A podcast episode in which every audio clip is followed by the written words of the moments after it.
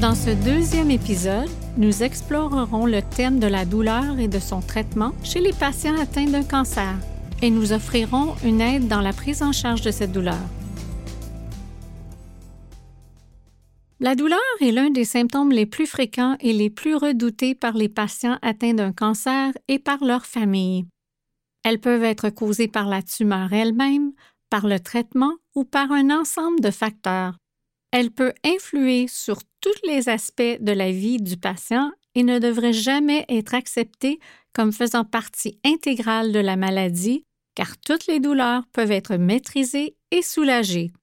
Quand la douleur est prise en charge, les gens peuvent dormir mieux et manger avec appétit, apprécier la compagnie de leurs amis et de leur famille, vaquer à un plus grand nombre de leurs occupations quotidiennes et prendre plaisir à leur passe-temps.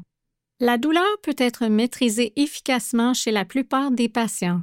S'il est parfois impossible de supprimer complètement la douleur, il existe des façons de l'atténuer dans la plupart des cas. La douleur cancéreuse se fait sentir de différentes façons. Elle peut être sourde, aiguë ou cuisante. Elle peut être permanente, intermittente, légère, modérée ou intense. L'intensité de la douleur dépend de divers facteurs tels que le type de cancer, le stade et le siège du cancer, ainsi que la tolérance à la douleur et le seuil de la douleur de chaque patient.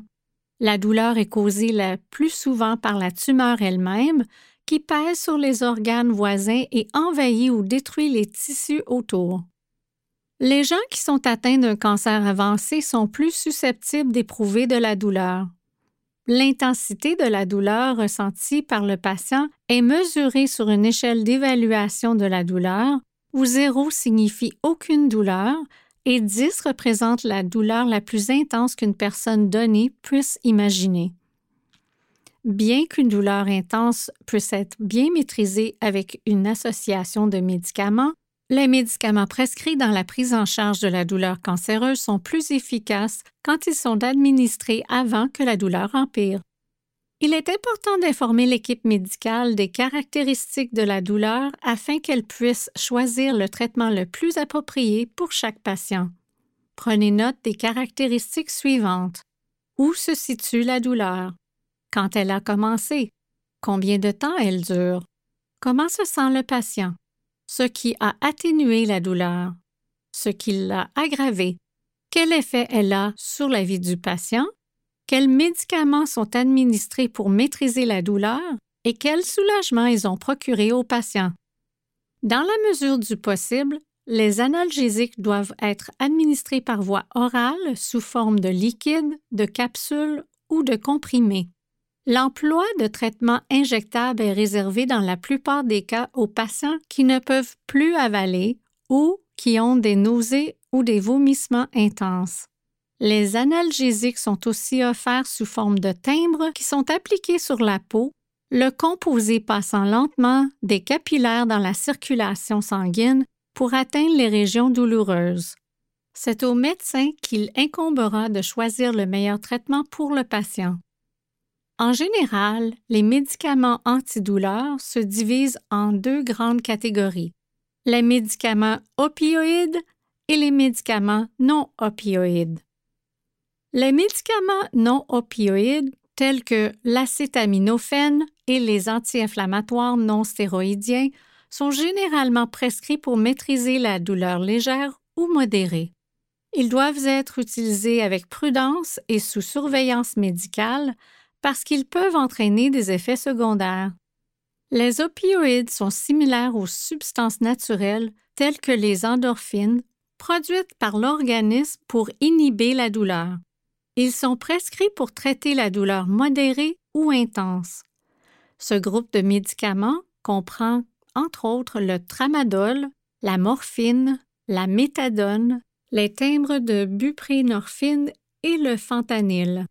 Les opioïdes peuvent être utilisés seuls ou en association avec des médicaments non opioïdes. Certains médicaments antidouleurs peuvent causer des nausées, de la somnolence ou des étourdissements. D'habitude, ces symptômes peuvent être soulagés en quelques jours. La constipation et la sécheresse de la bouche sont deux effets indésirables fréquents des analgésiques prescrits pour la prise en charge de la douleur, et ces effets durent aussi longtemps que les analgésiques sont utilisés. Vous remarquerez peut-être que les patients ont besoin de doses d'analgésiques plus élevées avec le temps. Cela pourrait être dû au fait que la douleur augmente à mesure que la maladie évolue ou que le patient a acquis une tolérance à l'égard du médicament ce qui signifie qu'il pourrait avoir besoin de doses supplémentaires pour calmer la douleur. Il pourrait être nécessaire d'augmenter la dose d'opioïdes pour soulager la douleur cancéreuse modérée ou intense, ce que le médecin devra suivre de près.